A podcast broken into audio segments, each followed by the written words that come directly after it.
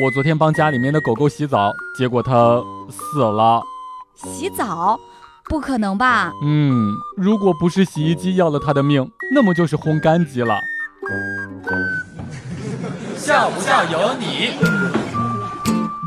小时候呀，一直以为被猫挠了之后就活不过八年时间，然后就一边哭一边数着还能活多少天。嗯，仔细想想，当时我算术挺好的呢。小的时候呀，天气比较冷的那会儿，会把猫带进卧室里面睡觉。由于晚上睡不着，就把猫抱起来看一眼，一会儿睡不着就抱起来再看一眼。后来有一次半夜感觉身上痒痒的，起来开灯一看，床上都是猫毛。这个故事告诉我们，睡不着的时候不要做太无聊的事儿。笑不笑由你。养猫真的是特别容易精神崩溃的，经常你一睁眼发现猫不见了，翻遍窗帘、沙发、床底、衣柜，始终是找不到猫。你以为你害死了它，打开冰箱也没有找到冻猫，这个时候你彻底崩溃了。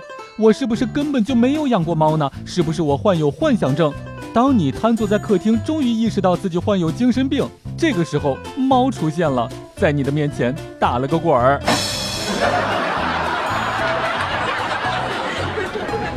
出门坐朋友的车，发动机盖上趴着一只猫，正在晒太阳。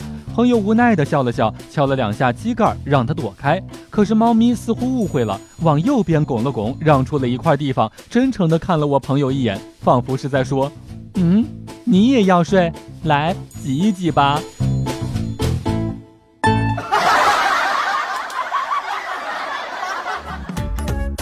每天两分钟，笑不笑由你。你要是不笑，我就不跟你玩了。